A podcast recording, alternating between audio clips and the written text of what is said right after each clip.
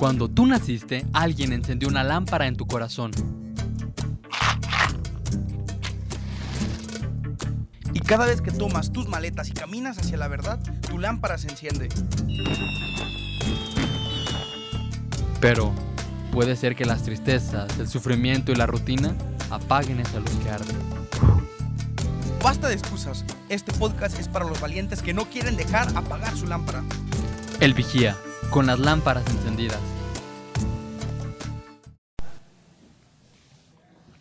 Los cristianos dan su dinero a las iglesias y hacen rezos por los pobres. Es por eso que hay iglesias llenas de riquezas y opulencia, pero hay millones de pobres en el mundo. Pero qué argumento tan más eh, eh, conocido hemos, eh, se acaba- acabas de exponer ahorita, Rodrigo, en el cual nos dices uno de los principales y mayores em, argumentos que la gente pretende usar en la actualidad para poner de manifiesto que la Iglesia Católica no sirve más que para captar dinero. Es que es como el ideario común de muchas personas hoy en día, que en la iglesia o que los cristianos lo único que se dedican a hacer es a rezar y que creer es sinónimo de dejarle todo a Dios y no hacer nada. Y, pues es algo muy común que toda la gente piensa. Pero no nos alarmemos, tú y yo sabemos que este podcast es para ponernos en diálogo con aquellas situaciones o aquellas posturas en la que creen o se manifiesta que la Iglesia Católica es una cosa que en realidad no es. Así que hoy vamos a hablar, vamos a entrar en diálogo con la sociedad a ver si es verdad que la Iglesia Católica solamente sirve para pintar bonitos cuadros y tener iglesias muy costosas con campanas que no sirven más que para despertarte antes de las 8 de la mañana. Y es que si te fijas, mucha gente sí, sí piensa esto. Ay, es que yo no doy dinero a la iglesia, yo no me acerco ahí, porque en realidad lo único que hacen, pues es hacer que unos cuantos elegidos, unos cuantos pastores, unos cuantos sacerdotes vivan bien, pero todos los demás miembros de su comunidad quizás pueden vivir en la pobreza y, a ellos no les va a importar.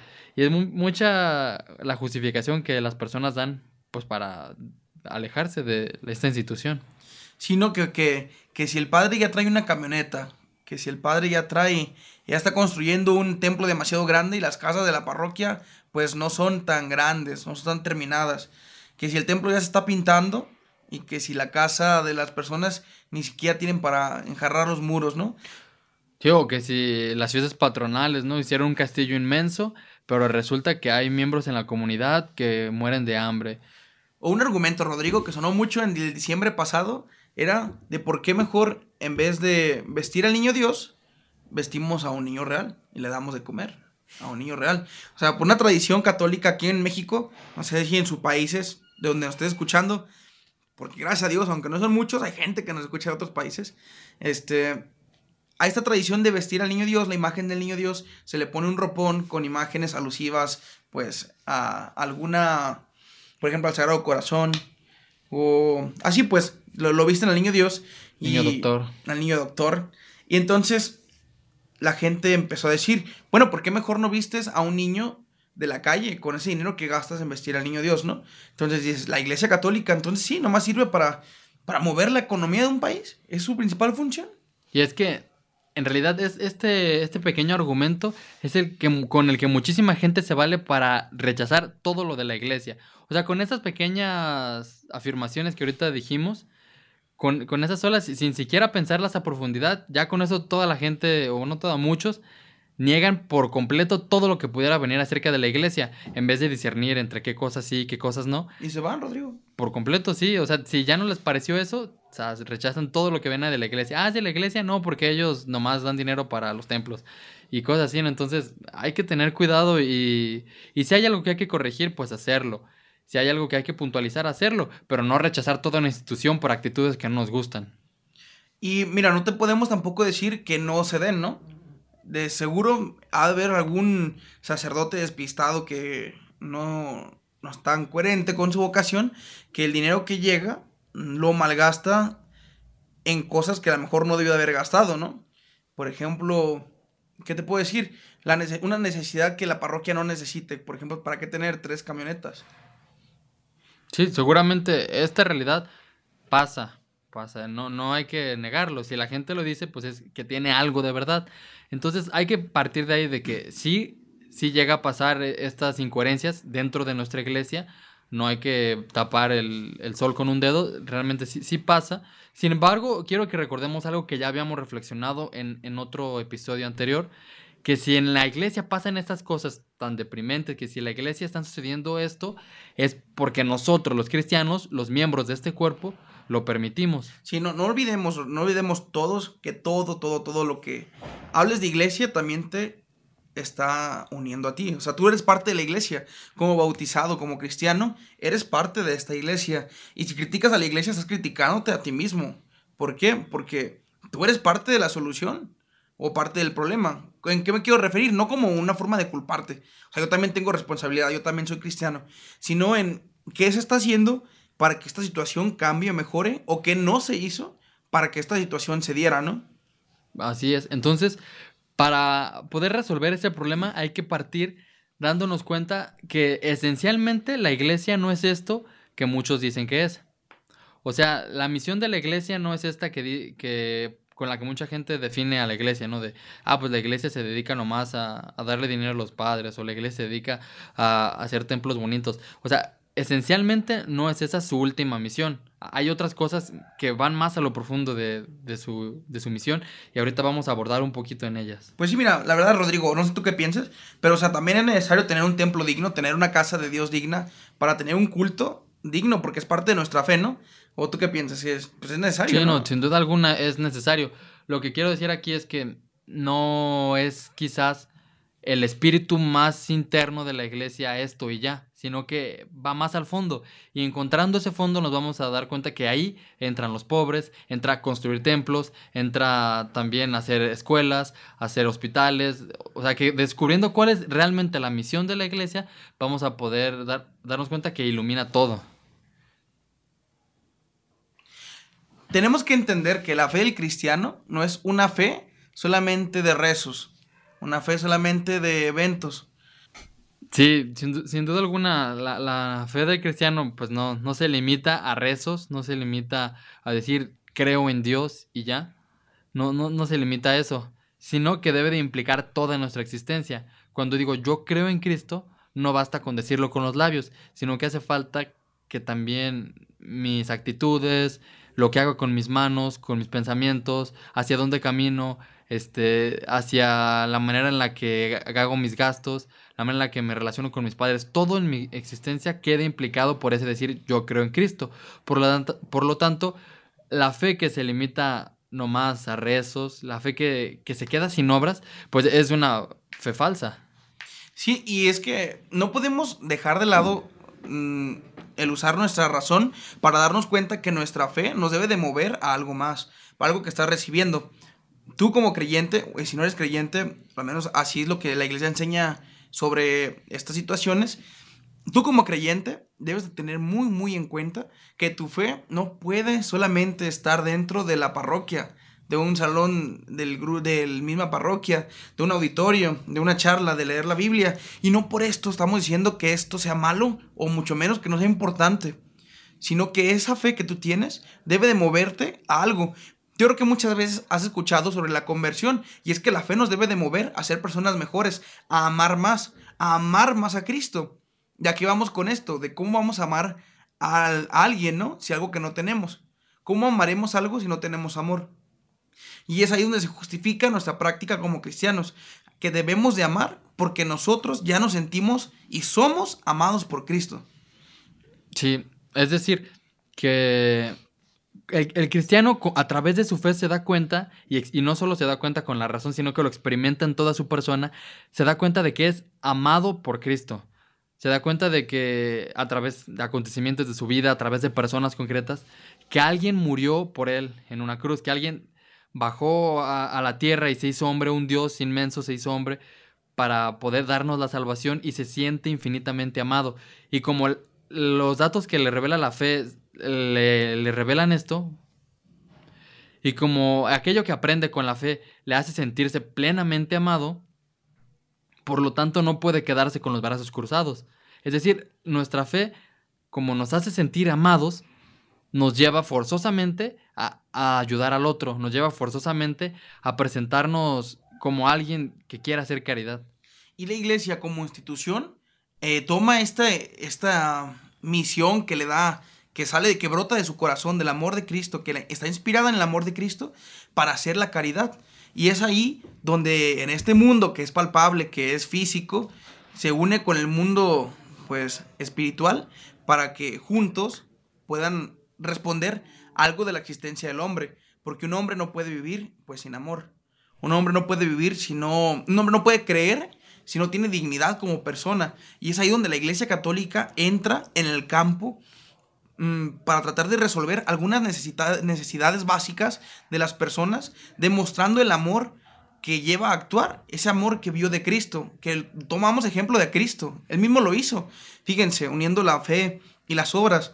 Cristo primero subía a un monte a orar, a solas, hablaba con su Padre, luego bajaba a predicar, bajaba a hacer, multiplicó los panes, hizo infinidad de milagros, pero también tenía sus momentos de oración. Es más, el momento de la redención, antes de morir en la cruz, primero fue a rezar al monte de los olivos.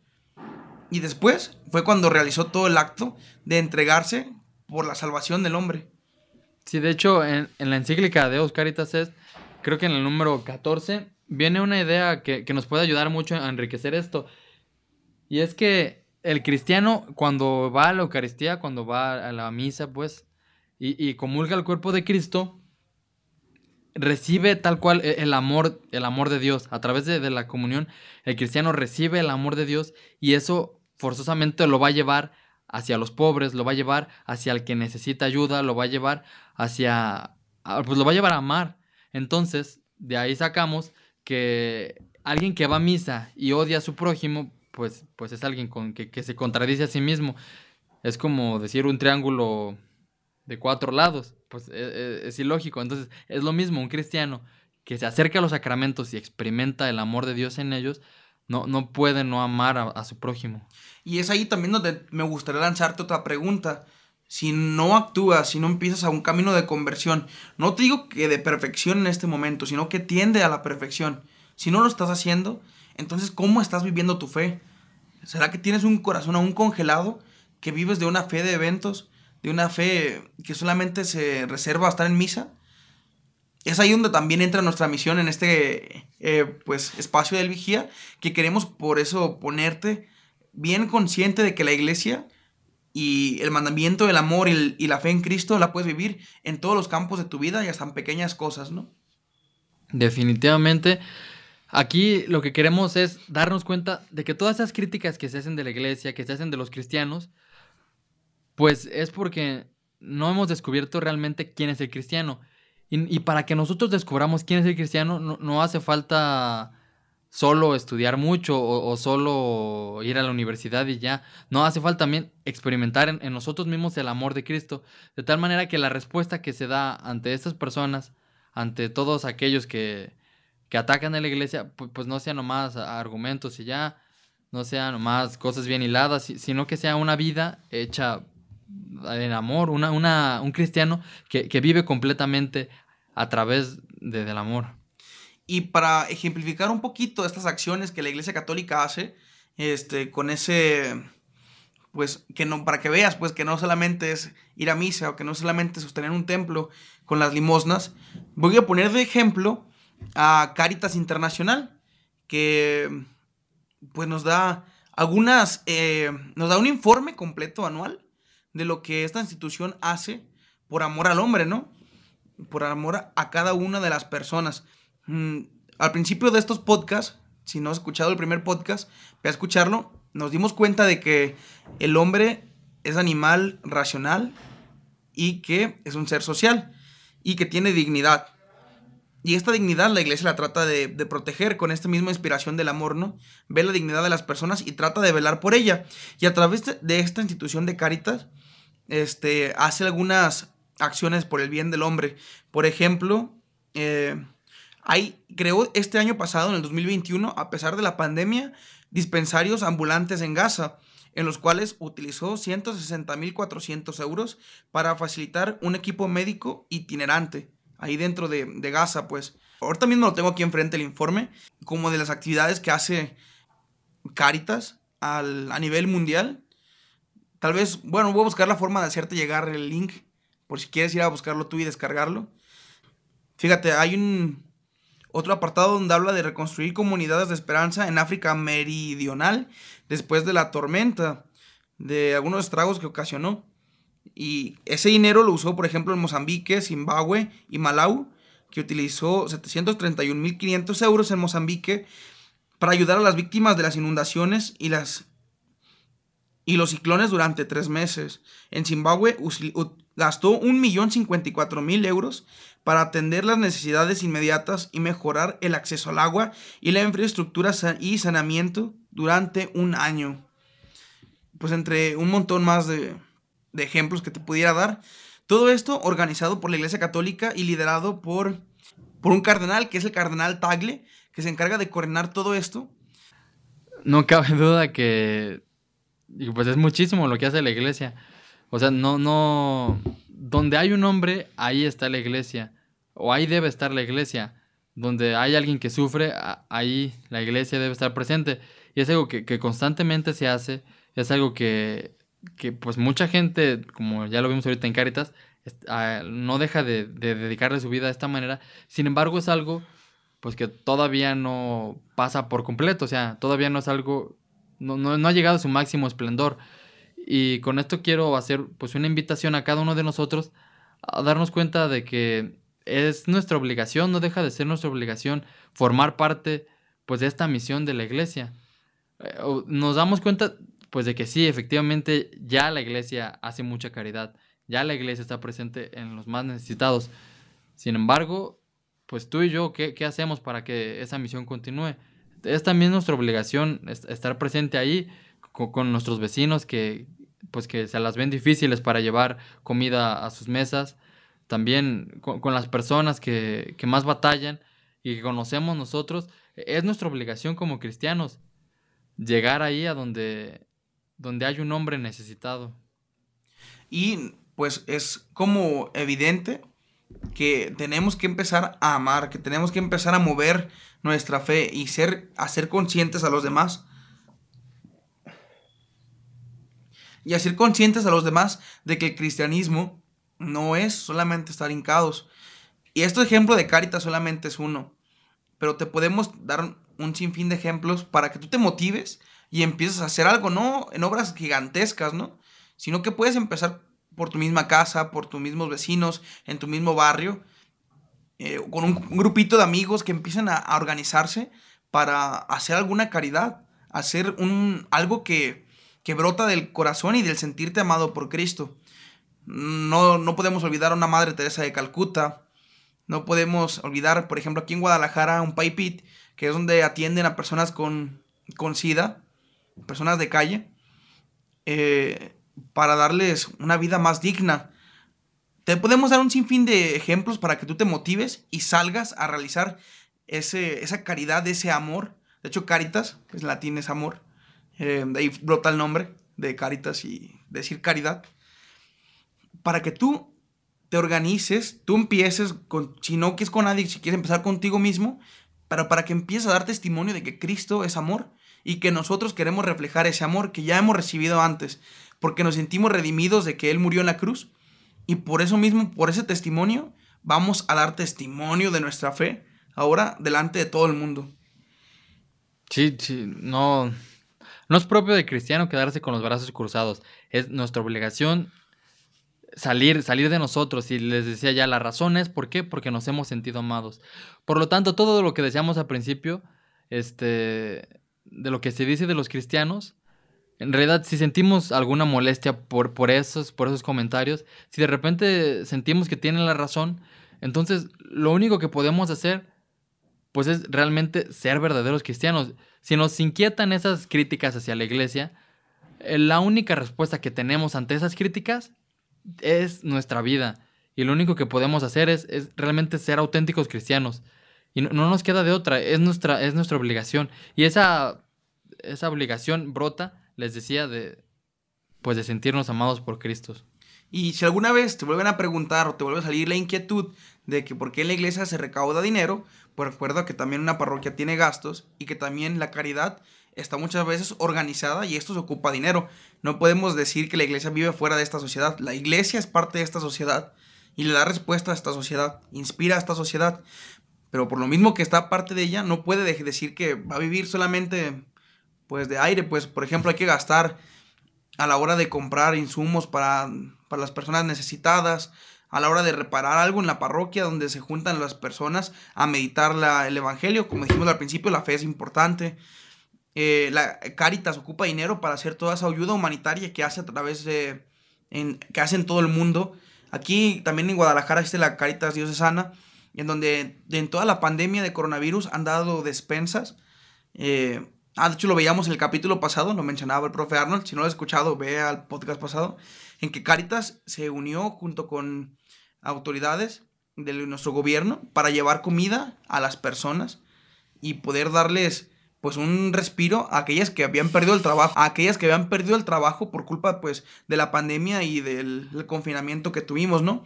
Ahí es donde se va el dinero de la iglesia, ahí es donde debería terminar todo el dinero de la iglesia y es ahí donde tú puedes dar una respuesta. Y como te digo, todo esto está en internet, este, en las páginas oficiales de Caritas y pues investigalo si, si te queda un poquito de duda y si alguien te pregunta pues lo mandas a ver, aunque digo, pues el ejemplo pues hay muchos, ¿no? Para concluir, solo quiero hacernos la invitación a Tobar, a ustedes y a mí mismo a que no nos conformemos con lo que ya hacemos, que siempre busquemos hacer un poquito más acerca de la vivencia del amor. Si, si quizás eh, un gesto tan, tan sencillo como darle una moneda a una persona que nos encontramos en la calle, como llevar unos lonches a, a las personas, a los migrantes que, pasan cerca de las vías del tren de nuestra ciudad. detalles tan sencillos como esos hacen la diferencia acerca de, de si realmente vivimos tal cual como la iglesia que Cristo quiere o si vivimos a nuestra conveniencia.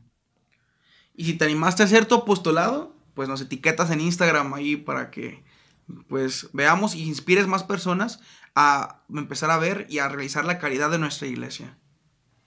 Muchas gracias por llegar hasta aquí. Te saludó Rodrigo Curiel. Y Miguel Tobar. Hasta la próxima.